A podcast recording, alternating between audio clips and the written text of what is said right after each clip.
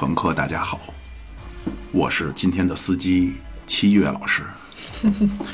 呃，之前我说过要开一个个人独档的节目，叫做七月半。嚯，这里边有典故，为什么叫七？七月半是中元节哎。呃，但是呢，因为这个我们七月老师啊，一个人聊这个呀，他说不行，汗毛倒立啊，脊梁骨发麻，就已经半夜不能一个人入睡了，所以必须要找我们大家一起来捧捧场啊。我是妙主播，然后今天的主讲人是七月老师。谢谢大家。我昨天我昨天准备了今天这个案子之后，今天妙主播已经给我诊断过，我已经肾虚了，吓的。好，然后还有咱们的忠厚漂哦漂亮小伙儿啊，老狗，大家好，还有咱们对那个著名的美食专家啊，耿主播。呃，大家好，好，那咱们今天就开始。好，好，是这样啊，呃，我我之前之前妙主播说咱们要说这个事儿，我我准备了几个案子让妙主播来挑选，啊，像什么红衣男孩儿啊、南大碎尸案，就这些大家都知道，还有最近最当火的这个吴谢宇的案件、朱晓东的案件，然后在所有这些案件里面，我们的妙主播还是比较勤美吗，挑了一个唯一的我给他的菜单里面的外国的案件，就是今天的这个黑色大丽花。哦，嗯，这个应该都听过，因为有这个电影，哦，我还真没有斯。嘉丽·约翰逊演的《性感女王》，嗯，回去看看吧。听完你的节目，我们就要回去看。然后呢是这样的，我先说一下感受啊，案子啊，我发我我觉得所有的案子吧，呃，一般都有不同的看点。就说这东西好，比如说这歌好听，它有不同，它是这个音律啊，音乐好听，旋律好听，还是说它歌词好听呢？好好好呢？这案子也是，我觉得有三大看点。第一大看点，我认为是一些它的完美作案的方式，就是它的细节，它怎么处理，怎么让自己不在现场，怎么脱罪这些哈。当然，但是这个东西，我觉得以我看过的现实案件中少之又少。就是现实案子里很少有这个，可能人类吧，还是对这个，这更多的存在于文化人、知识分子的书里面。比如说你，嗯，对，比如说日本的那些推理案件，对他利用这个这个高铁的时间表，然后让自己脱罪这，都是反逻辑的。对对对，例如尼罗河上的惨案，怎么让自己第二遍受伤，这脱罪，这我觉得大部分是存在于这个这个这个书里的。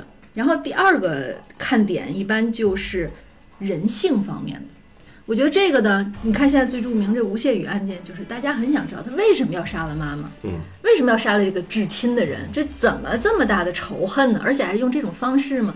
还有像那种高呃白银案那个高成勇，对他怎么就能把这些女的就用这种方法来？其实他不缺性的伙伴，他有老婆稳定的家，家庭也不错，就是会关注人性，哈，探讨这个。但是还有第三大亮点，最有看头的就是我今天要说的这种死状的诡异性。嗯，就是这个杀人案件之后，这个死者的诡异，其实这种吧，现实里也有很多，这个现实里倒是很多，呃，比如说红衣男孩儿，你看这名字，套上红衣服的男孩儿，对他死在他吊在那里死死亡的现场。当然，这个其实这个还有一种，就是日本的有很多这个本格派作家，像横沟正史写的书里面，他特别喜欢说，这个死者一定要给他弄成一个唯美的画面。就是日本也流行有咱们这种跟诗词一样的东西，就他经常让这个死状配合着这首诗的画面，比如说那儿有一片梅花树下，一个白衣服的女，他他让她死成那样。就咱们今天的这个黑色大丽花，就是以死状的恐怖、死状的诡异，然后著称的。然后咱们一起来看看，欢迎欢迎。行吗？我跟你说，这个 真是这学霸讲东西真是不一样，很有条理啊，而且这个很有洞见，而而且且气气氛带入的很好。对，而且七月老师就是为了支持你这个节目呢，我配合点好专门音乐买 买了两本书送给你，哦一本叫《世界十大恐怖血腥案件你再》，看我这都肾虚死了一。本叫《世界十大什么侦破离奇案件》。我好，谢谢你送给你，太好太好太好，先感谢啊。然后咱们今天来发挥想象力啊，这件事儿呢是一九七四年发生的，一九七四年的一天早晨，大家可以想象一下，是七十多年前，那个时候是解放战争了，国共两党的时候了七。四年，四七年，哦，我说错了，四七年，四七年是余则成时代，对吧？就那个年代咱们中国是这个时候大。别解山了，解放战争，对，转转折了四七年的时候，你想象对应的，在这个呃地球的背面的美国发生了这么一件：四七年的洛杉矶，一月十五号的一天早晨，然后一个妇女叫贝蒂，带着她三岁的小女儿，有一天早晨呢就在路边走，然后这个这片区域曾经是呃基本上都是西班，呃就是那个西裔，就是这个，就反正那些人居住的一个区域。然后在路边看到一个白色的人的残肢，第一感觉，这个女的的第一感觉是那种玩具模特儿，就咱们看到的那商场那种假假人儿。但是她仔细看了一眼，第一感觉，我觉得这个妇女真挺好的妈妈，捂住了自己三岁女儿的眼睛，怕孩子看。然后第二下就带着孩子去去最近的地方报警去了。嗯然后来，咱看看这死者这个状况，他是一丝不挂，裸体，裸体，然后被这残肢是哪儿啊？其实也不是残肢，就是你听我都说完，好，整个的人都在那里，只不过是从腰斩哎呦，腰斩，然后先看底下腰斩之后，双腿呈一百二十度劈开，然后上半部分双手呈投降状举过头顶，然后还有一个最明显的就是你一目了然的这些就是腿劈开，手举起，然后就是嘴巴两侧被画成了小丑的笑容，能理解吧？嗯，嘴巴两侧都被划到了耳朵根，哎呦，被划到了耳朵根。对，就用刀。哎呀哎，呦，刀，嗯嗯，不是说他真的在笑，是用刀。然后，为什么为什么这个妈妈会觉得是是是假人儿？因为煞白，因为你发现后来经检验，这个是血都被放净了，所以他们本来就是白人嘛，他血被放净了，他就会更加的白，所以你会觉得是塑料的假人。然后现场没有任何的痕迹，几乎没有血迹。大马路上是吧？呃，马路旁边的那种那种草坪的，但是尸体的是距草坪只有十厘米。嗯，是为什么？他不想掩盖，他就想被人发现。你不觉得他这个摆法就想被人？他并不是搁在一个荒草地的深处，他就在马路边沿，对吧？而且这个腰斩之后的这个腿部下半身和上半身差三十厘米摆放的，就是又让你知道他分开了，又让你知道他是一个人，而不是乱扔。嗯，它就是一个完美的造型。所以，然后还有还有，乳房和大腿都有刀伤，有一种被凌迟的感觉哈。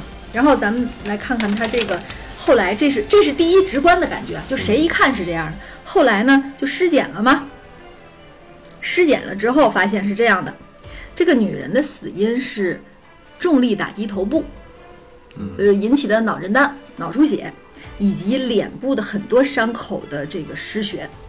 她右脸和前额都有淤青，然后呢，鼻部的两侧，能想象吗？鼻部的两侧对称的还有那个锈迹的伤口。被夹住了。嗯对对，然后呢，呃，这个手脚都有绑缚过，右乳、右前臂、左大臂、左乳都有缺肉的现象，并且大腿的纹身也被割下来了，被放在了哪儿呢？大腿上有一块纹身，被掖到了阴道里。Pussy，哎呦，然后他实施的腰斩，然后底下说他实施的腰斩不是普通的腰斩，不是随便呃杀猪的咔哧一下，它是一九三零年的时候美国的医学院流行的一种手术。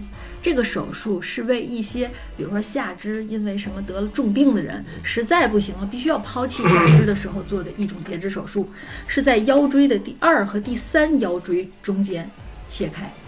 说这个切法是可以不影响，好像是不不会说给人拆解了太过分的，是最美妙的一个地方切的。这个人就是被这么切的，嗯，而且他的肚脐以下的，你想他切完之后整个就就就没了，他肚脐以下的十厘米处一直有一个大伤口，一直划到阴部，所以就喝了，能理解吗？嗯那个地方就喝开了，然后。然后呢，嗯，还有一些 行，反正是专业专业性质吧。他的阴毛非常的稀疏，而且感觉是用刀，并不是拔的，是用刀刮过的，并且后来也在阴道中发现，呃，在在直肠中发现了这些它的阴毛，然后体内并没有我先，插一嘴，嗯这案破了吗？没有。哎呦，好好好，我今天说的都是悬案，好，嗯，体内没有精液，但是却有什么呢？却有一些硬毛刷子的刷毛。哎呦，就性虐了，不我确实觉得在冲洗，啊。我觉得他可能冲洗，他怕发现自己冲洗的时候可能会使用工具冲洗哦，留下了那些工具。然后还有就是脸上的这个小丑的笑，然后还有一个细节就是，虽然现场没有什么血迹，但是有很远处发现了带有血迹的水泥麻袋，什么叫水泥麻袋？就是装水泥的袋子。啊，呃，但是里面会有血迹，就是警察分析可能是用这个来运尸体的，对对对，不是第一现场。这肯定不是第一现场，因为没有血迹，几乎没有血迹，而且尸体底下是湿的，应该就是最后就是警察判断应该是凌晨两点钟的时候被扔到这儿的。有露水，它是一月十五号，大家记着这个时间啊，因为我底下会有时间轴。好像哦，对我普及一个知识，我觉得好像犯罪真正的犯罪，你先要捋它的时间线。嗯，哪天哪天玩剧本杀都是这么玩的。对，先要捋时间线。大家记住，十五一月十五号的早晨发现了这个尸体，然后他经过警察觉得是十小时前犯的案，那么就是一月十四号的晚上到一月十五号的凌晨，应该是这样的。嗯，然后现在咱们就来介绍一下这个死者的情况啊。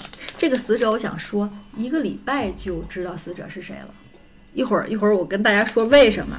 这个死者是一个女性，她叫就是这个黑色大丽花。现在你们去看所有的文艺作品里面，就是说的这女的，她叫伊丽莎白·肖特，就是那个 Elizabeth Short，就是那个短的那个音 Short 啊、short，Short 好，肖特，伊丽莎白·肖特。Elizabeth，这个哎，对对对对，正宗英音是吗？他是一九二四年七月二十九号生的，狮子座。我还想呢，他是个狮子座。七月份的尾巴，对，然后呢，他是你想他死的时候是二十二岁，对吧？他是四七年的，他等于还没过二十三岁的生日，二十二岁半，对吧？整二十二岁半。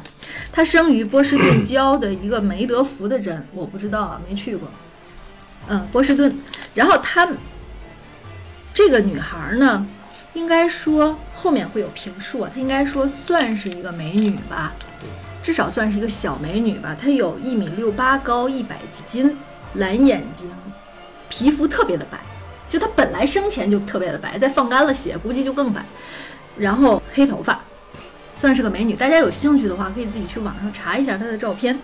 然后他们家本来是个中产，家里五个孩子，五个女儿，她是排行第三，本来是个中产的，但是呢，一九二九年到一九三九年，美国有这个经济对这个你就知道了。所以呢，你想他二四年生的，二九年他五岁的时候就大萧条了，所以六岁的时候他爸开着车出去就没再回来。失踪了。当时呢，后来警察看有一个桥的那个上面发现了他父亲的车，还是怎么回事？当时就认定他爸，呃，自自杀了。因为什么呢？因为他爸就是失业了。本来他爸是做什么迷你高尔夫球的，然后他妈就是家庭妇女，因为那个年代还，就美国经济好的时候就不太让女的出去工作？真正二战之后，女的才开始去。对，然后呢，所以就这样，然后就是他妈也必必须得说是个好女人，就他爸失踪了之后，就他妈自己哦，对他爸除了失业了，还玩股票又赔了，所以就欠债还，所以他爸也失踪，然后他妈独自一个人打点儿小就上。做点工作，其实也就是小秘书啊什么的那种文职的工作，养活这五个孩子。然后呢，这十五岁的时候，这个肖特呢，他得了，就是他一直身体不太好，就是气管炎、哮喘这种病。所以十五岁的时候呢，他还做了一个肺的手术，之后大夫就建议波士顿太冷，说你得去南方住。然后从那儿开始，他就踏上了总去南方的旅程。就从四零年开始，你看四零年他就是十六岁，十六岁他高中辍学了，第一次去了佛罗里佛罗里达。然后从十六到十八岁，他一直过着这种候鸟的生活啊，就是佛罗里达冬天佛罗里达，嗯，夏天再回波士顿，嗯，这样。然后呢，四二年的时候啊，他爸来信了，你看这家有这个，他爸来信了，在他十八岁的时候，他爸从加州来信了，嗯，其实没死，他爸就承认当初就为了躲债。制造了一个假象。啊，让自己以为自己死了，其实没死，就是不不还债了。后来就来信了，结果这妈呢不让这爸回来了。就意思是说，你当初逃避了这些责任，所有这孩子的责任还债都是我来弄，你现在又想这孩子们都大了，你想回来美美哒想，回来对，嗯美美哒不行，就就没回来。但是呢，因为他爸在加州也还挺暖和的哈，他这闺女每每次夏天得去那个南方嘛，当时他是投奔一个亲戚还是什么姨啊，所以就就说投奔父亲吧。四三年初呢，他就投奔他爸了，就是他在十八九的时候，他爸在加州的瓦列霍，我也不认识这地儿啊。然后呢，跟他爸就不行，合不来，一言不合，就是他跟他爸也打起来了，就是因为他喜欢什么呢？他喜欢交广结男朋友。然后他爸可能嗯不太看得下去，反正就俩人就他就走了，去了哪儿呢？就是加州附近有一个地方叫装甲的训练营，去了这么一个装甲训练营，然后呢被称为什么呢？军营甜心，你可见吧？就是他就是军纪，呃，不不不，倒不至于，就是他喜欢什么呢？你看，他发生了一个案子，就证明他的这个在作风上没有这么差。当时啊，喜欢交男朋友，跟男朋友一起读书，不喜欢跟男朋友真的发生实质性的。然后你听我听我说，你看他做 做，他都一般做收银员，在零售店里做收银员、做小服务员，就干这种工作。然后呢，这训练营呢没都建起来，宿舍有限，不够住。有一个男的军官呢，就说你来上我这儿住吧，咱俩嗯，我肯定不怎么着。然后他就去了，结果那晚上人家能说话算话吗？就想跟他怎么着，然后他就不愿意，结果他就被打伤了，就给他眼睛都封了眼了，然后去去警局了，然后他就留下了指纹了。然后这第一次去警局，你想她要是那种女的，她可可不是就跟他过呗，对吧？她要反抗，嗯，他他我是处女，我以后还要好的生活，她要反抗。然后她的当时就跟警察就说过，女警察就说过，她的梦想是去好莱坞当明星。你就可见这十八九岁小姑娘，她就想这是她的梦。然后等到从这儿就走了。四三年的八月的时候呢，她又去了一个农场，然后又在那里结识了一帮男男女女一堆朋友，然后又进了警察局了。是为了什么呢？是因为啊，喝酒查酒。他当时十九嘛，好像美国是二十一对。但是，一查发现其实他没有喝酒。嗯，你可见这个人的作风其实并不是他没有喝酒，是他别的朋友们喝酒了，淤泥而不染，他他又留下了指白纹，莲花，白莲花，我 他又留下指纹了，嗯又留下指纹和照片了。所以这两件事儿还对应上咱刚才我说为什么一礼拜就知道他的身份了嘛？因为他两次在警方留下了指纹，而且当时美国的这个审讯技术他们有传真了，就直接把他这个指纹传到什么总部一验证，哦，原来就是这个，就就就就知道当时就知道尸体是谁了。然后他在这儿查酒完了，这警察让让说你爸接走，他爸不接，他也不愿意回，就是他妈那儿。然后最后呢，就警察女警察给他申请了这个法院申请了点钱，给他买的票，给他送回他们家去了。然后从这一点上，这是哪年？四三年。啊，四三年离死吧。有四四年，十八吧，嗯，十八的时候正是好年纪，二十八的家人。然后你可以看出他的这个性格啊，其实很多，我跟你说说他的周围人的评价啊，他们家的邻居啊说他特别的开朗友好，然后他的上司说他还害羞，上司也就是零售店儿的什么店长之类的。然后这女警官说她特别爱干净，而且整洁。然后呢，很多人给她的评论就是温柔、礼貌，不抽烟、不喝酒、不飙脏话。她其实是一个乖乖女的形象，我感觉应该是一个不是浪货。对，但我感觉应该是一个情商很高，而且智商也很高的一个人。你整说反了。你底下看她做的这些事儿，因为你前面没看出来啊，前面还没显示，你再看她底下的这些事儿啊。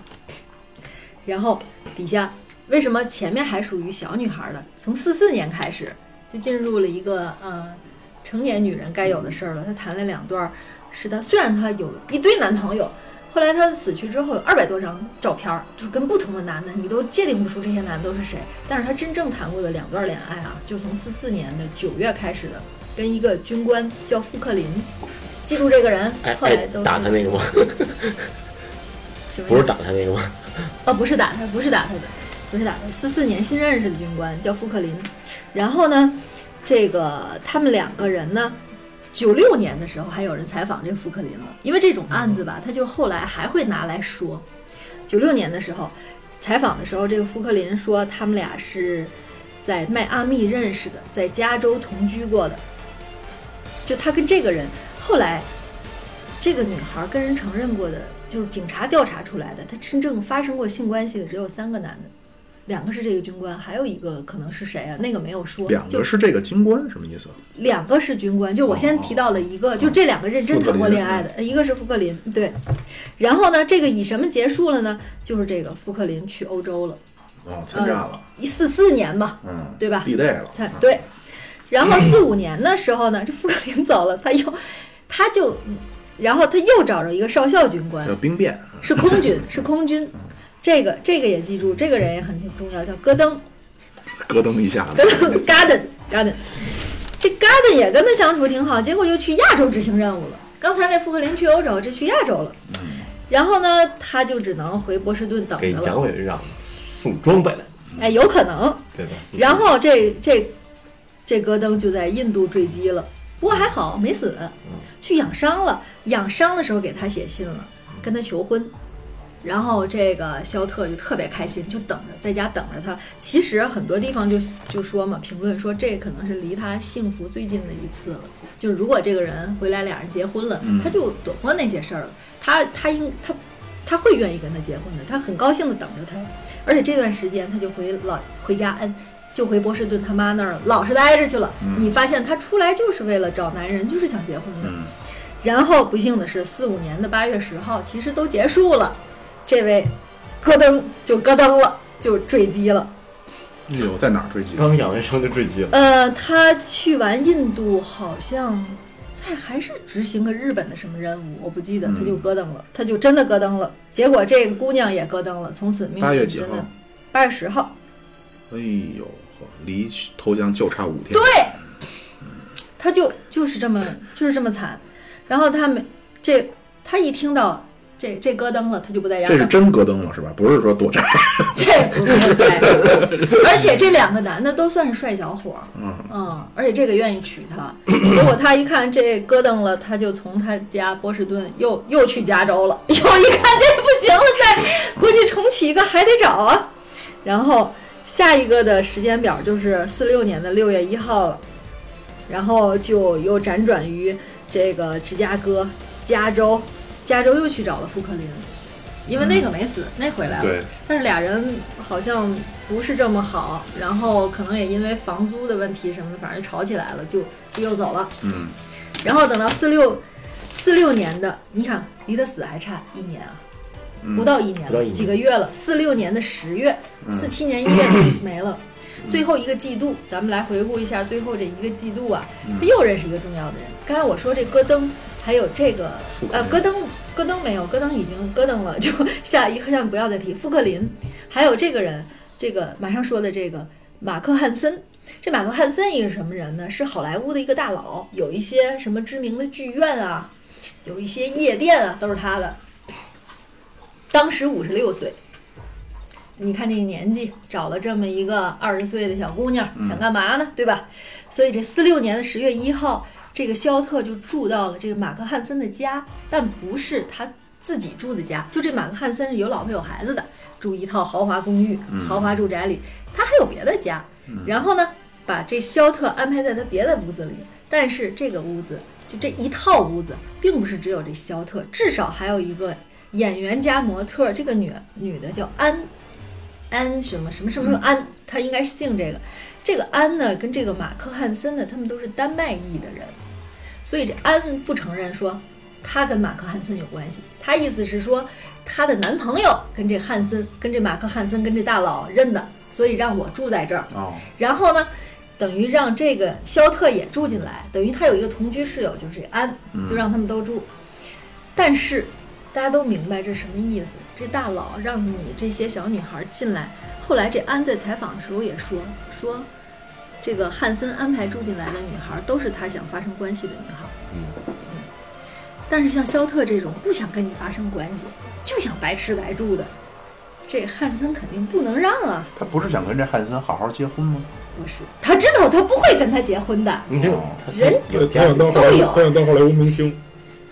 对，他要不就有个军官小伙跟我结婚也行，没有那我就当好莱坞明星。所以这个马克汉森不不肯定不是不会跟他结婚的，所以其实他才住了一个半月，十一月十三号他就搬出去了。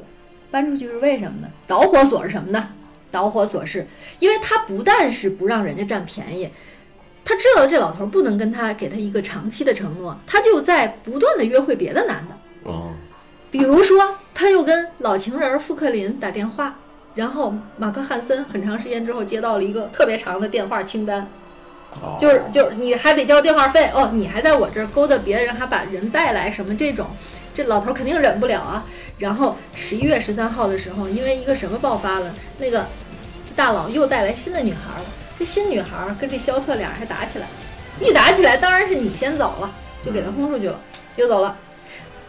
然后呢，他就去到洛杉矶当服务员了，又当服务员去了。又当服务员，因为他只能干这。可是，到洛杉矶了。可是他跟他妈说什么呢？可他妈妈其实家里姐姐还有他妈妈都是教养很好的人。其实他跟他妈就说说他去圣地亚哥当护士了。嗯，他说的都是很体面、很正常的工作。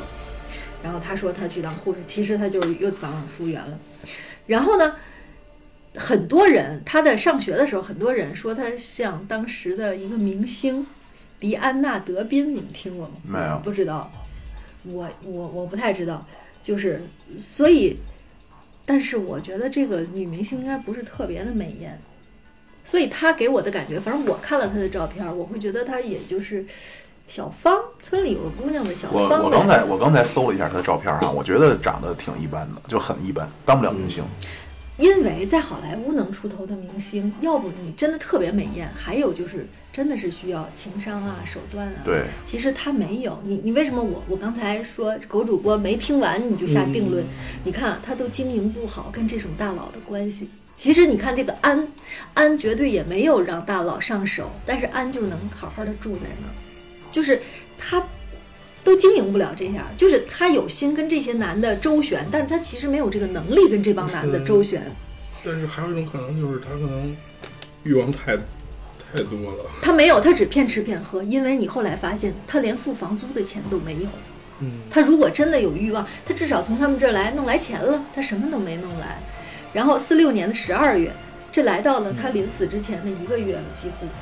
四六年的十二月八号，他跟家里人骗家里人说他去圣地亚哥当护士，他可能他就真去圣地亚哥了，也没有。咱先说啊，已知的条件下，他没有有亲人有朋友在圣地亚哥。你现在唯一知道就是那儿挺暖和的，也可能顺好，正好有一个顺风车搭他去，他就去了。就是他的人生过得很随性，说这会儿能去那儿，走，圣地亚哥了。典型是美国人。对，然后呢，没地儿住，去哪儿了呢？因为他还是向往，他去了一个小剧场，晚上想睡人剧场里边的椅子上，结果就被谁带走了？其实他还一度总能碰上好人呢。这剧场的小卖部的小服务员儿叫陶乐斯，一个女的，心想你别这样，就带她回家了。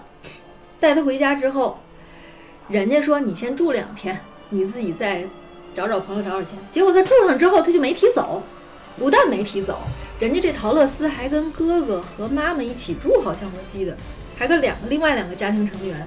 结果她不但不说走，也不做饭，也不做家务，就在家待着，要不就出去约会。反正这这这个段时间，他在人家家住这段时间，那家的妈妈还有这陶乐斯说他就是几件事儿：约会，然后在家闲待着写信，就是就是这些事儿。然后十号他们知道他十二月八号住进人家家吧，十号跟两个人上下午分别约会，十五号跟一个人去约会，就是去他的生活就在约会里。然后那个十六号说航空公司招聘空姐儿，他去面试，其实他没有，因为他又去约会了。又出现一个男的，这个男的也要记住，叫罗伯特·曼利。这个人后来案子里会会会老出现这人。当时二十五岁，呃，你们会发现一会儿你们会发现他不喜欢老老大爷，他喜欢小伙儿，所以这二十五岁还可以。然后这这位曼丽是什么人呢？是在军队里面的萨克斯手，就我感觉什么什么空政总政队的一不名公团的，总总参党，对对，这种人，然后呢，因为什么原因呢？因为精神不稳定，退役了。嗯，然后退役之后干什么呢？卖五金器具的销售人员。然后有一次开着车，街上看见他了，估计一吹口哨，说姑娘上车，俩人就谈上了，就还挺好。但是这个男的也认识他的时候，就是老婆刚生孩子。哦，看每个案子里都能有人生真谛啊！姑娘们看这个刚生孩子的时候，丈夫哪容易出轨，听咱这节目啊？然后啊出轨了，然后但是其实你从照片上可以看，这个曼丽的老婆特别漂亮，嗯，其实比肖特还好看，估计他也就是呃娱乐一下吧。这曼丽也是想娱乐一下。然后十七号到二十二十号的时候，这十二月十七号到二十号，他一直都在跟这个曼丽在约会，可见还是蛮情投意合的哈。但是只是最多到接吻，看看戏，就是看看戏、吃吃饭、接个吻，嗯，没有做其他的事儿。然后他说他没有钱，他想找工作。曼丽帮他安排了一个面试，二十一号他应该去面试，他没去，又跟别人约会，他没去，他没去约会，就正事儿他不去，又没去。然后二十二号的时候，他还接到了一笔钱，是谁给他寄的呢？富克林。他跟富克林写信求救，我太穷了。富克林，可见这富克林这老情人儿还是挺有情有义的。那个时候一百美元哈，然后还有几个男的有名有姓的啊，什么弗兰克多美尼尼兹，我觉得应该这么拼。俩人过的平安夜，然后又在人家这家，你看他一直住到了住到了这个二十七号，从十二月八号一直住到二十七号，就在人家这陶乐斯，在这个营业员家，人家住了仨礼拜，对，然后临走的时候呢，就是给了人家妈妈，找了人家借了十美元，把自己的帽子还是什么一个礼物送给人家妈妈，自己就走了。你说他是不是很任性？什么要走？嗯，他说他声称他要去洛杉矶，他说他要去洛杉矶，然后他让说去洛杉矶见他姐姐，然后跟他姐姐一起回波士顿，他是这么说的啊。嗯，然后，然后四七年的一月八号，他让这个曼丽呀、送他去洛杉矶。曼丽不死心，又干了一件事儿。曼丽说：“今天不行，我得打几个电话，咱俩 哪个酒店、汽车旅馆开个房吧。说我明天没事儿，明天再送你去。”后来采访里边，曼丽说。我就想用这天晚上最后试试我自己，如果还跟他没发生事儿，我以后就对我老婆好像就是忠心耿耿了。对，结果到那天晚上俩人就开房去了。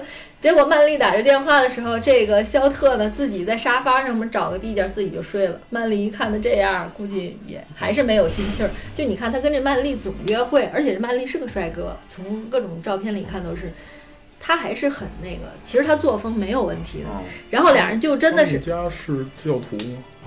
没有他这个女的，没有，他跟富克林、跟戈登还都是睡过觉的呀。他不是说一直临死，嗯，嗯劲儿，对。然后，然后俩人中午出发的，一月九号的中午出发了，到洛杉矶了。说，然后到了之后的这个副，这个这个这叫什么？曼丽问他说：“你去哪儿呢？”到洛杉矶说：“你去哪儿？”说其实就开个玩笑说：“你不会去那个比特摩尔酒店吧？”哎，我没听过这酒店，这是特有名吗？这我没听过，这是哪个酒店集团的？但是好像说洛杉矶市中心的一个一个有名的酒店，这不是兰可儿那个吗？是他旁边的，哦是兰可儿旁边的。对，我正想说这个事儿呢，说你不会去比特摩尔酒店吧？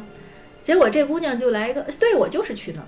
其实她就是他信口都不知道，他都不知道有那儿，对，我觉得就是。结果呢，这男的就挺贴心的，说他跟他姐姐要坐大巴回波士顿，于是这个男的先给他送到了大巴站，灰狗大巴站，让他把行李存在大巴站了。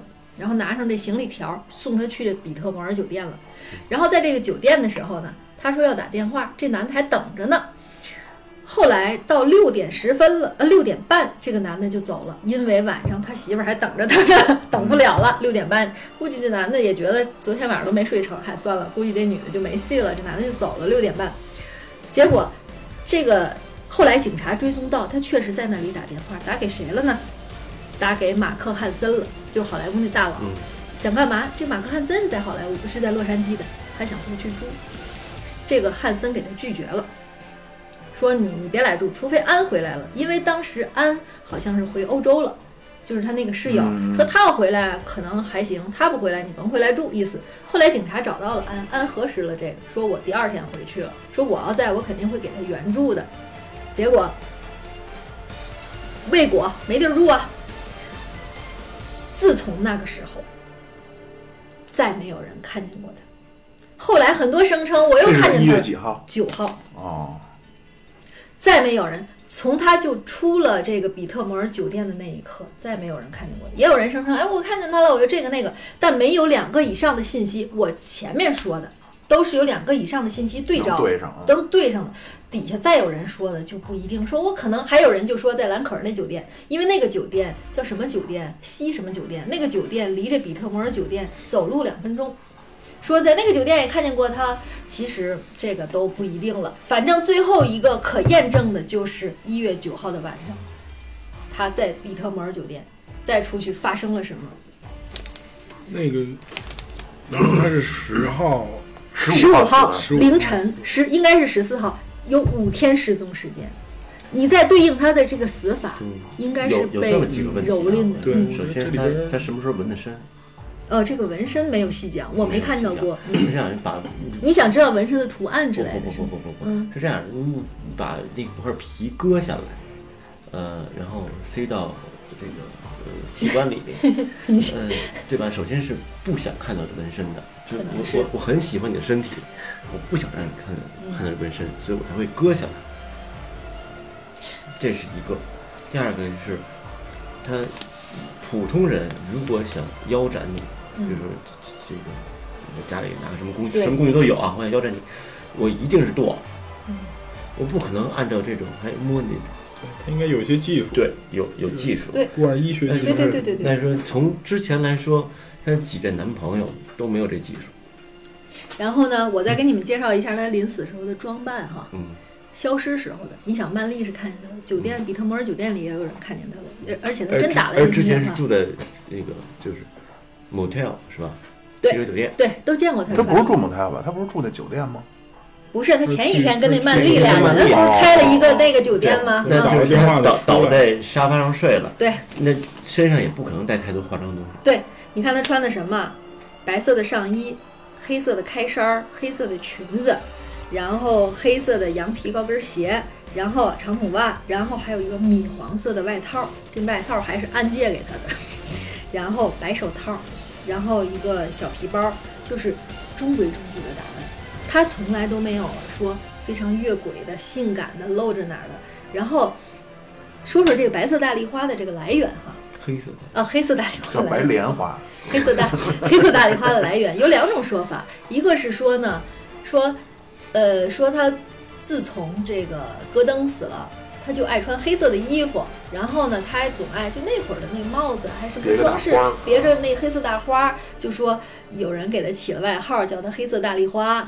然后呢，还有一个说法说，当时正在演一个电影儿，美好莱坞正在上映一个电影叫《蓝色大丽花》，反正咱也不知道。说富克林他们给他取的，说他长得多像那个明星什么，就给他起了黑色大丽花。但其实他很就是跟他还比较接触的人说没听说过这个，所以现在可知的就是。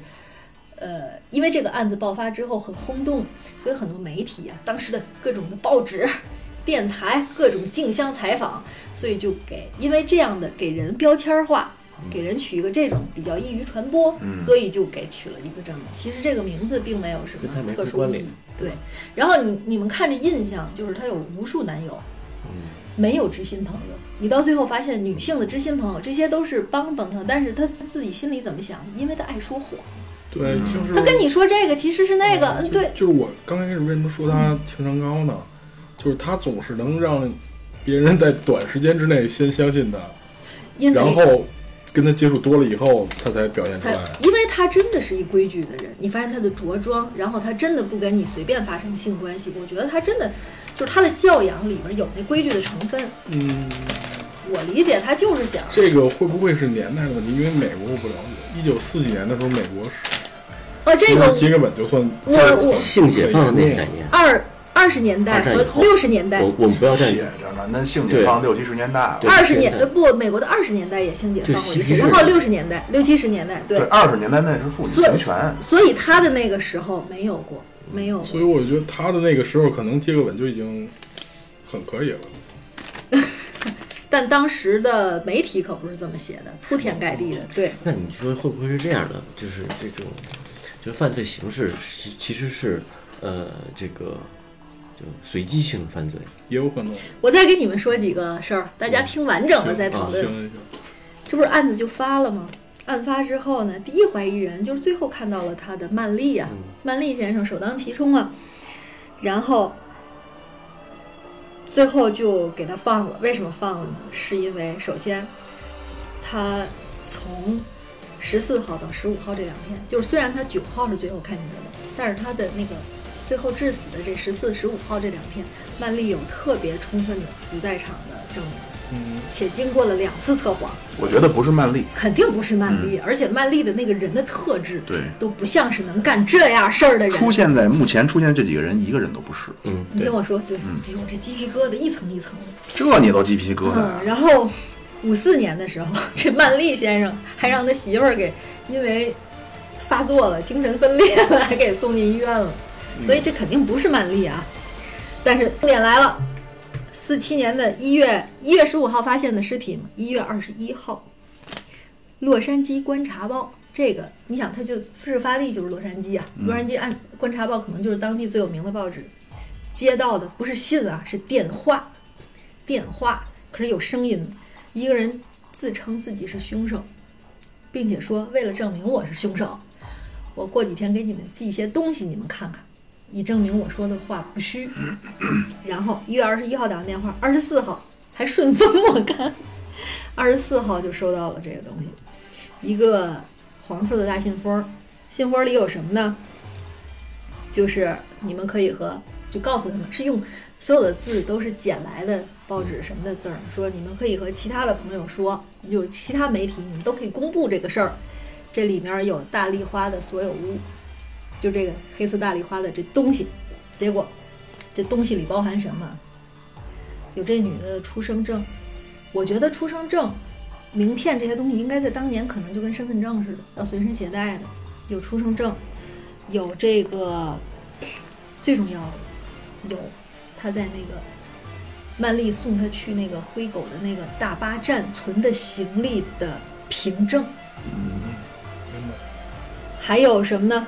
还有一堆相册、记事本，相册里边有他跟二百多个人，就二百多张、二百二十多张照片，有跟各种人的照片，然后所有的东西都被用汽油浸泡过，气泡浸浸泡的最后就是没有指纹。对，你你你说这个这，我觉得这个凭证这事儿肯定这就是这就是凶手干的，证明什么？这还能证明一个，真的是从那时候起他就他就被他弄起来了。应该是从九号的晚上 到他临死，就真的没有再出来。会不会是有一个人就是他听没完呢，亲还有，这是二十四号，然后二十六号的时候，这个人又写了一封信。二十九号的时候十点钟，他说他要来，你别这样。他说他要来自首，他说他要来自首。这个这个凶手说他要来自首，因为其实前面的这些东西证明他真的是凶手。他说他要他要自首，他跟警察们说他玩够了。他说他是黑色大丽花复仇者。结果呢，等到一月二十九号的时候，这个洛杉矶这个观察报收到了一封信，说我改变主意了，你们是不会跟我公平交易的，所以我杀死了他是一个正当的之举。交易什么呢？他他的交易可能就是说我我把这事儿说了，然后你们就是可能是达到我想要达到的吧什么的，然后我是一个正当之举，然后完了，然后后面就没有消息，后面可能再有人再有一些可能有就装的了。对嗯，对，因为他们可能拿不出真的东西来了。这个自称要自首过的人应该是这个这个凶手，因为他之前就说过，然后完了，所有的信息就没有了。然后对，还有一个信息就是，当时是七百五十人参与调查，嗯，调地毯式的搜索了一百五十人，然后把周围也都地毯式的搜索过未果。这个这个状况有点像南大那个女尸案了。哎，他打电话当时没有技术能侦测出来说这是哪儿哪儿哪哪个小区打来的。嗯，因为你不知道他打来电话，那次他第一次是打来电话，他后来写信。对，就第一次打来电话的时候，按说应该是这种场景啊，打来电话，赶紧就一问，哎，不，赶紧他不是给警察局他是给洛杉矶观察报。哦，然后听着，然后呢，最后警察呢就是呃锁定了六十个人，有六十个人就是自首，这六十多个人自首说我是凶手，其中还有几个女的，其中还有几个女的。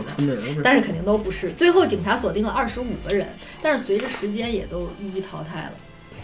然后呢，就锁定过马克汉森那个富翁，嗯但是这些应该都不是，嗯因为那个富翁人家小女孩人都这么弄，人还哪个也没死，嗯，对吧？都不是。曼丽也不具备这种脑子情商，这个人肯定，刚才那个耿主播说的特别对，他肯定是有医学常识，这个人才是高智商的，这个人才有而且行为很极端，我觉得。你想他最后那样，就是在展示他能跟警方叫嚣，跟社会叫嚣。嗯，这个时候可以讨论。思路？他他前后有过类似这种案子，啊，你觉得像是连环谋杀是吧？有有可能。不，首先是这样，第一前后有。没有找到，就是第一现场，对。对吧？跟你刚才说的没找到第一现场，没有，嗯，嗯，第二，做做作案手法相对专业，嗯。嗯，对吧？你因为必须要清洗，必须要腰斩，嗯。还要划破，嗯，他的乳房、他的下臂，消除指纹嗯，消除指纹，得需要地方。对，没错，没错，工具得顺手，而且还有一点关键是什么呢？是这个人的心理有问题。你如果要惩罚，你想他画他嘴角画到耳朵根儿这种，嗯然后包括那个就是塞到纹身下体里这些东西，这个都是我觉得是心里有病的人。我觉得是这样的，可能我有没有这种可能性啊？是是随机作案，我就看到，我非常支持，我就看到这个女孩儿，她有她有纹身，她是。白人，呃，她这个这个，是我觉得她行为不轨，她看不见她的纹身。这姑娘，我看过她所有的照片，从来都没有纹身在哪儿膝盖以上，大腿上面，大腿上，她从来都没有膝盖以上的裙子过。而且刚才七月老师说的，就是她从那个酒店走出来，当时的装扮是一个比较普通的一个装。对，就是就是想吓人，就是对对。对对对然后对，随机我我的女孩都要看你群我，跟走我。发现，因为他的首先他的致命伤是头部重击，对吧？然后还有失血，那头部重击以后可能在脸上就划。你长得漂亮或者怎么着，我就随机作案，挑挑中了他，然后激情腰斩。哎，那他最后说是他最后那个人打电话和就写信的时候，他说他是要他是要怎么着惩罚他是吗？黑色大丽花复仇者，他觉得他杀死他是正当之就是因。为这句话，我又想起一种可能性，就是在他从家离开这个从离开第一他们家开始波士顿是吗？波尔顿，对，从离开波士顿的时候，是不是有爱慕他的小男孩？这一路都是跟着他的。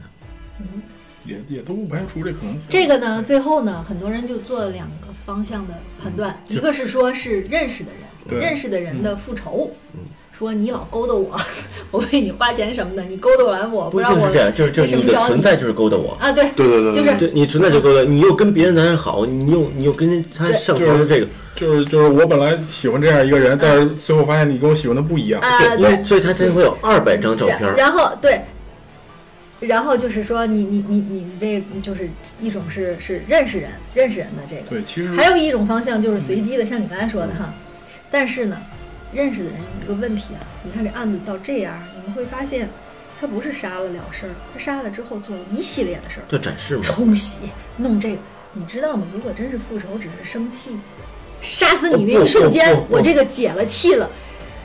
第二个想的就是我怎么藏尸。你发现他所有的展示不是为了隐匿罪证，而是为了展示我的成功。他是第二人格，就是比如说，如果我把我刚才那个那个那个论点说好，就是他是一个爱慕者，但是他又跟很多男人去发生关系，我就能解释他怎么能从从酒店消失的，对吧？在他最危难的时候，这个那个老头不帮助他，哎，正好酒店里边我出现了，嗯我带你去住，嗯，这五天消失就有可能性，对吧？不不，我是说，杀完人就是这个人的行为，就是这个犯罪者的行为。如果我讨厌你，嗯第二，第二就是我，不会做一系列的后首先面这些我要。保证我的本体不受伤害，嗯就我我杀了你，我很我我我很爽，嗯本体不受伤害，我第二人格我要炫耀，嗯，就是我是他凶手，我叫复仇者，我不是我本名。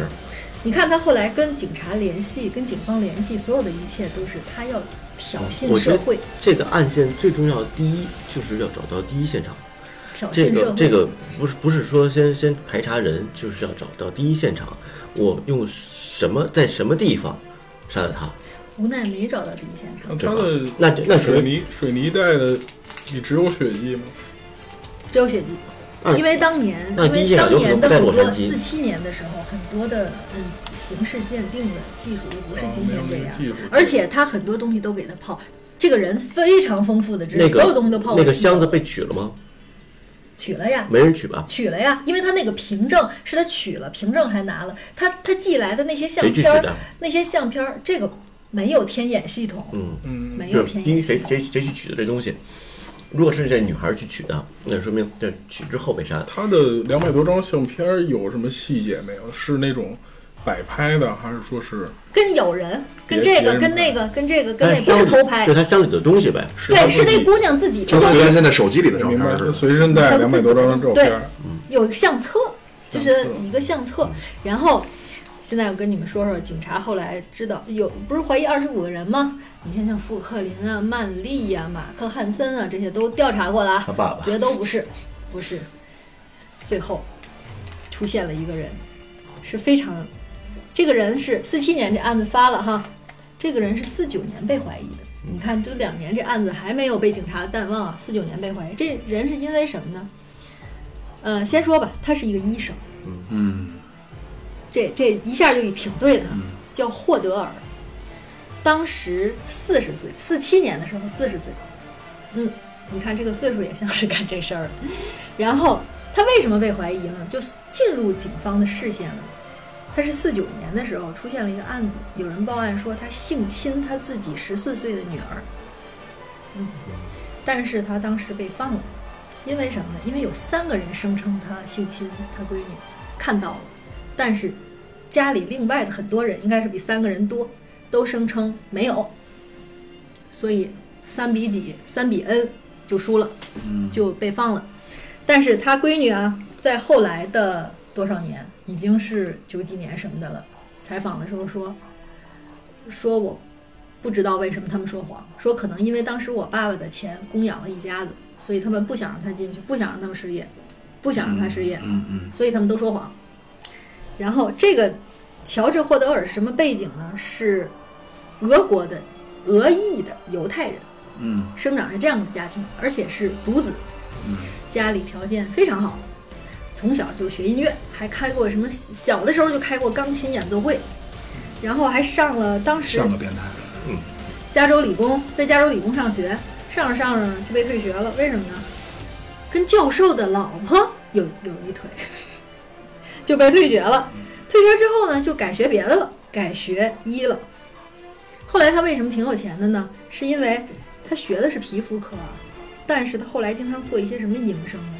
给好莱坞的明星们做一些什么性病啊、堕胎呀、这些事儿，所以他还结交的都是名人。给他们做这种事儿，脏活儿好像。然后还有一个什么事儿挺重要的，这大哥，四七年那个案子发对吧？四九年发现了他，四五年的时候，这位大哥的女秘书因为服药过量意外身亡，这个事儿也很蹊跷。什么药啊？不知道，没数没没查到，服药过量意外身亡。然后，但是临死的时候，有人声称看见了这个这个霍德尔这个医生在烧一些东西。后来发现，后来有调查显示啊，这个女秘书谁临死的时候发现他烧东西？有人发现了这个医生在这个女秘书临死的时候，临死的时候，他烧了一些东西，而这些东西就是他的，是是是对他不利的。为什么不利？是后来调查发现了，这个女秘书发现了他有一些非法之举，比如说虚开药，呃，就是诈骗，就是比如说你没这病，说这病，他发现了挺多这种事儿的。医保诈骗，女女秘书其实也是想讹他点儿钱，应该是这个意思。结果女秘书就就先咯噔了，女秘书就先咯噔了。然后呢，就在这一年，女秘书死这一年，四五年，这家伙搬家了，搬到了哪儿呢？洛杉矶，洛杉矶的一个富人区，叫什么 Jowl House，不知道，我不知道这个区，但是这个地方离最后的抛尸现场步行可以到，没说步行多长时间，步行可以到，可以上网查查这个地方。这个建筑现在还有，它是一个鲨鱼形，就这个小楼吧，二楼的那个部位是一个张着嘴的鲨鱼，特别瘆人。这哥们儿住这儿，对，我去，住那儿是他买的。当时他住进去之后，就在扩建这个房子。四五年买的时候，他就扩建，各种扩建。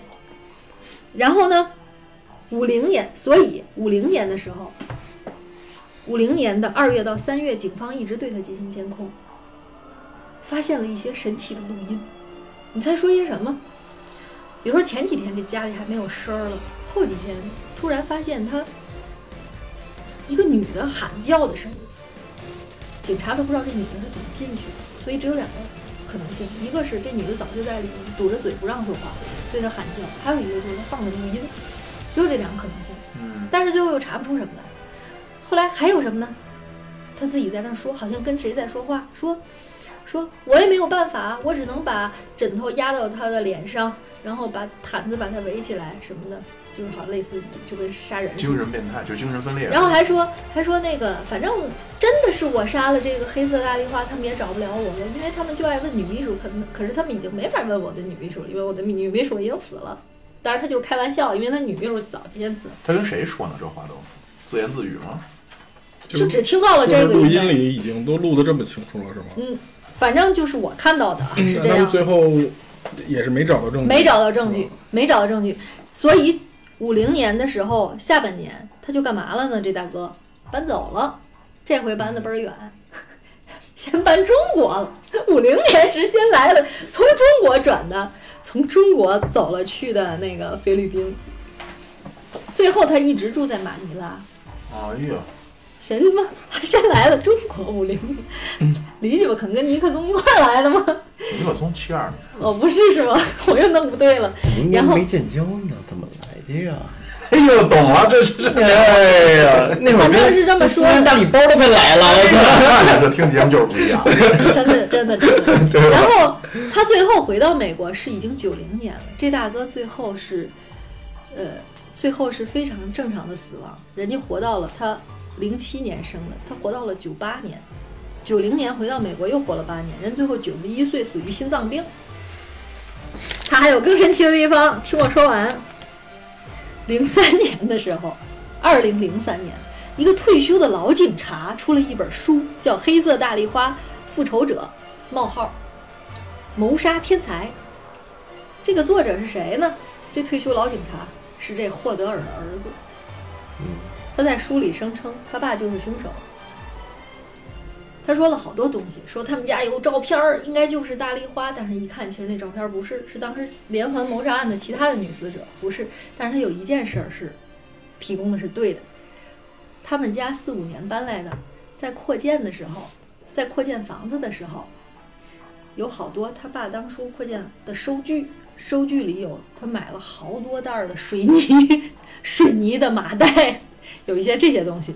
然后这个人就越来越神，还说他马尼拉的时候的一个什么什么死亡案件也是他爸干的，因为因为这个大哥再回来的时候已经带第四任老婆了，所以他之前这个儿子跟他妈都是被他抛弃的，所以跟他们的感情也就是。反正，而且，而且这个，因为马尼拉那个案子的旁边的一条街道叫十二宫，所以他把美国的一个案子叫黄道十二宫那案子也说是他爸干的，反正就是越写越神奇吧。嗯，然后一七年的时候，这话说就两年前啊，又有一个女作家写了一个叫《黑丽黑色大丽花，红色玫瑰花》，然后也说了一下这案子，反正有警察真的去调查了，都不对，都不对。那反正我现在书里写的还没没什么证据呗，就这。对，没有相互可印证的。反正我现在觉得这医生挺像的，挺像的。你想他的动机呢？就你说的，就随机的。我觉得他不是说因为纹身，他就是一个有洁癖、爱干净的人。你你想这种人，他他他他就看见那个不干净、不好看，我就影响了他的作品。对，你知道这霍德尔还有一个什么东西让人觉得是有可能的？这个大夫还认识一个超现实主义摄影师。而且你像从小喜欢音乐，而且俄国人对这种东西，犹太犹太人，我不觉得他是俄俄裔犹太人，他是俄国，而且犹太人是那种被迫害跑到美国有好多，肯定从从小童年受到了阴影的打击，然后那么喜欢艺术，对造成了这种对艺术。你看他最后其实是一个作品，对他的动作，其实你看他是这种规规整摆放哈，就这种乌鸦叫什么青蛙出水式，然后他还认识一个超现实主义的，就是他跟他是好朋友啊，跟嗯一超现实主义的摄影师。这摄影师叫曼雷，就是曼瑞，就是那个雷电那个曼雷。你们可以查这曼雷的作品，全都是那光影把人照成那种，他照那造型就跟这个肖特的死亡方式很像，就是这个这种插着的。中间还有一个段子很有意思，有一人有一个自称是作家的，也是给这个报纸打电话，说他是说他知道他一朋友啊，有个死亡方式，说你们咱了解一下他这心理。说我这朋友说了，让这人死亡之前得把血放干净了。怎么放干净了才能好好杀好弄才完美？怎么放呢？他说是给大腿根儿插一根管儿，就把血放干净了。然后说说还要在阴部到肚脐儿都豁开，豁开的意义是什么呢？想看看这男人的好奇心，想看看这阳具最后能插到哪儿。结果这个人被鉴定的，所以就说他是这个凶手嘛，就是竟当年竟是这种踊跃当凶手，说这些，最后一看他也不是，因为他以前只当过殡葬工、小服务员儿，他没有这技术。嗯，你看他说的多多有意思。关键是这技术很关键。我跟你讲个，就是跟你这个案子，我今天这个案子就完了哦，最后一个尾声就是现在的比特摩尔酒店还有一款鸡尾酒叫黑色大丽花。我跟你讲一个，就是，呃，就是非专业人员作案，这个自杀的，嗯就是我原来在单位的时候，合作单位，嗯，这个有个库管啊，就是库管啊，嗯这个平常我也我也我也认识他，平常呢这个嘻嘻哈哈的，这个，这个也挺爱说话。我离职了两年，然后我就我就听说他这个这个人没了，然后说为什么没了呢？怎么没的呢？就是在家里上吊自杀了。呃，用什么方式呢？就是他在生前会查，用什么样的上吊方式，死后不难看，并且能够迅速解决掉自己的生命不，痛苦吗？不痛苦，其实就是抑郁症吧，就是，然后就翻开电脑一看，他用的是一种日式的手法，就是用挂画的那种钢索，嗯，钢丝线，在房上钉几个，呃，不会有这个问题吧？这个教给大家方式，就就钉出几个结构来，然后把脑袋放上去以后，一一车凳子，这个当时的死法有支撑，它像刀切，哎，对。它应该是刀切的感觉。嗯。对，，就嗯，因为那不细细快。细丝那个那个那个这必死。啊，对必不会有缓必死，然后速度快，并且死后不难看。嗯，就查了这么几个，然后看在电脑上查都是类似于这样，所以我说刚才你案件会不会是非专业人人员的这种专业性作案？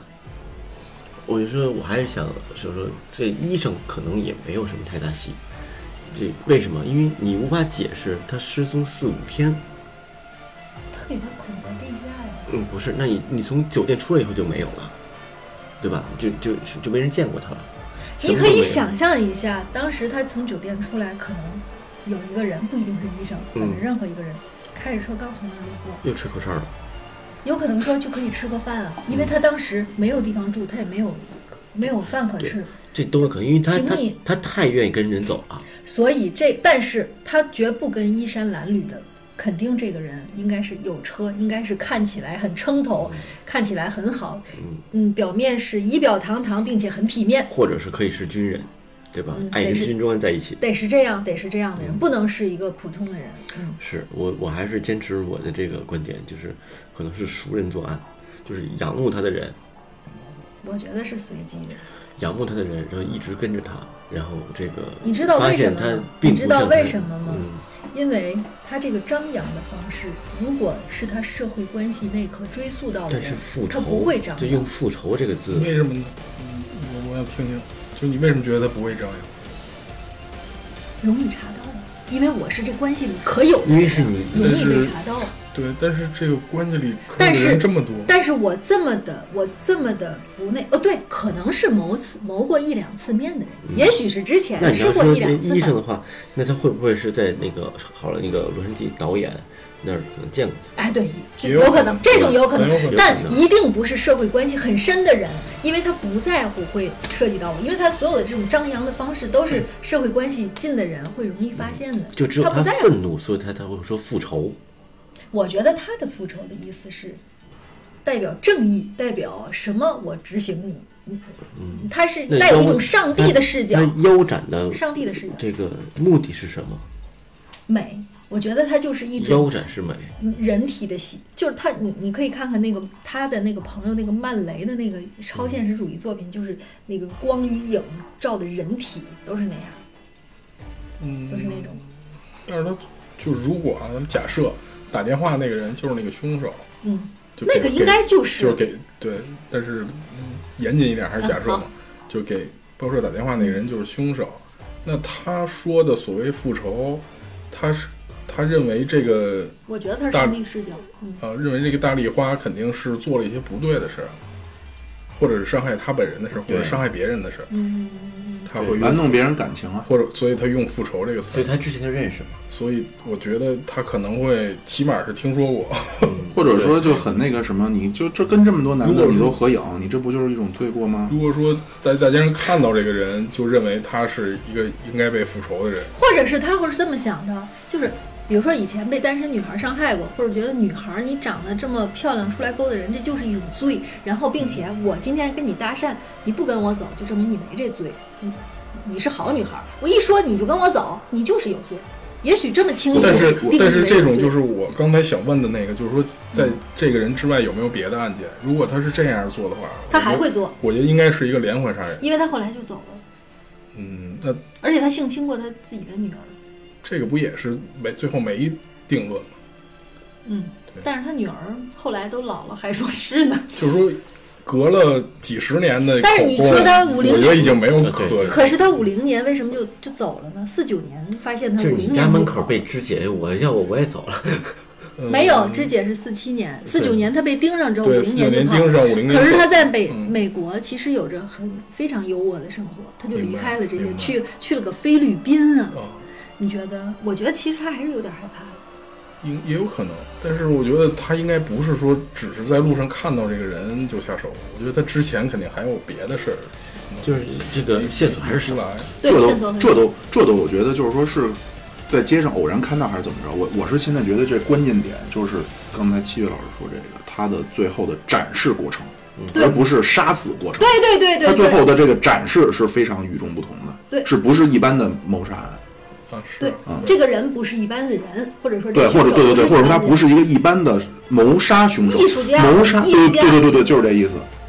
嗯，他最后是当作品，而且他必须要呈现。他为什么搁在离路边儿特别近的地方？他让你看见。对，所以说他如果这件事儿对对他来说啊，对这个凶手来说，他这件事儿到最后之到最后这个阶段，他打了电话，然后又向人炫耀，他我觉得对他来说是一个非常成功的一件事非常有快感的事儿对。对，但是在这个之后没有类似的案件，我觉得这个是非常非常奇怪所以才做做一次才证明，所以我觉得才证明是他，因为他走了，是人走嗯，也是一个。查查查查菲律宾的卷宗有没有类似的？就所以他儿子说菲律宾发生哪点案子也是我爸做的，他儿子非说，但是是就我感觉他就是有过一次这样的一个成就感之后，他肯定会上忍不住，他肯定会上瘾，嗯，或者怎么着。连环谋杀案是这样，你高成勇不就是这样吗？一次一次的做，嗯，好吧，唉，而且留下了这个无尽的遐想。嗯，对这个案子的出名，这个就是这个就是，还有媒体的各种炒作。今天七月老师开了一个好头儿，嗯，可是我不知道，可能这种呃捋时间线这个嗯重要，但是也乏味。就是不不不，这个我就是，反正你要拿它当一个游戏玩，真的是挺有意思。嗯，对，时间轴很重要。对我，那我觉得快给你们说我们说着了。不是我听，我听得非常非常认真。我也是，我是陷入深深的沉思与对对对，说你说是不是？我得得我我恨不得得肾虚，我恨不得带一黑板，下回。记一下。嗯嗯，这种案子是挺多这样的。我本来是想说中国的，我就就背了这么一个外国的，结果就还被他被妙主播选中了。这个案件可能也是限于当时的一个技术手段的问题。对对对而且而且身上没有符号，就是一般如果艺术家的话，我一定会留下名字，我不会作为无名的艺术家。盖一个戳挣大钱什么的之类的。对对对 对，那一定会留下名字。这不留名这个事儿，对，我觉得自己爽吗？只是为了自己爽，不知道这是谁做的，它达不到宣传效果。我觉得你那个一是符合连环杀手，嗯，它系列作品嘛，对吧？可以做我跟你说。为什么我说第二是我为什么说腰斩？我我想到了一个目的，他觉得他下体脏，嗯所以才跟他的上半身分开。嗯，有可能这人应该是有洁癖的。对，这个人应该是洁癖，放干净血，不能让现场被血对呀污染。你帮我扎簪儿，呃，不是扎乳房，扎乳房也是。哦，我我说一点儿，说一点儿可怕的，就是从后来的尸检发现的，嗯，其他的伤应该是在死后发生的，然后包括他的他的微笑，也是想，我是帮你解脱了，我希望你能够快乐。哪个伤？嗯头部的伤是头部肯定是致命的，是但是之前的，其他的伤全都是死后的，是吧？好像小丑的微笑是是活着是活着的。就希望你这个笑，你挺惨希望你快乐。你说对于所以我我就说，还是说一个爱他的人，就是一直是做做出一个最终极端的事情。我不把你分开，也是为了让你跟把脏东西离你越远越好你。真是一个爱的使者，我真的认为就是一个艺术家随机的作品，我更认为是这样。嗯，我我比较偏向一个认识的人，确实是。对，我我更认为所谓的复仇不是复自己的仇，因为就是还因为是这样，就是因为就是如果不是我说的这样的话，他不会拿箱子里的东西去，他箱子里的东西，其实我并推不能给人带就是一些。私人物品。对我推断有可能是，就当时活的时候就拿骗对骗那个人说我给你一个住处，然后但是说了，没人看见过他呀。这从酒店以后就没人，包括拿香的人，如果是女孩自己来的话，那也应该能看见个所以女孩啊。说这就是可能是当时技术手段的问题吧，就你找不到一个目击证人，有可能人家不愿意做这个证，嗯，也有可能。你这个有可能有人说的是真的证据，但是也没法采纳，对对因为也不知道你是真的。口对就是说光光想假设这个所有人的口供是真，那好，那这个拿就管行李这个人拿着这个条儿去领这个行李的这个人，可能是这个凶手。嗯，对，我想知道你箱子里有什么，我看你二百零人，我更他妈愤怒，对吧？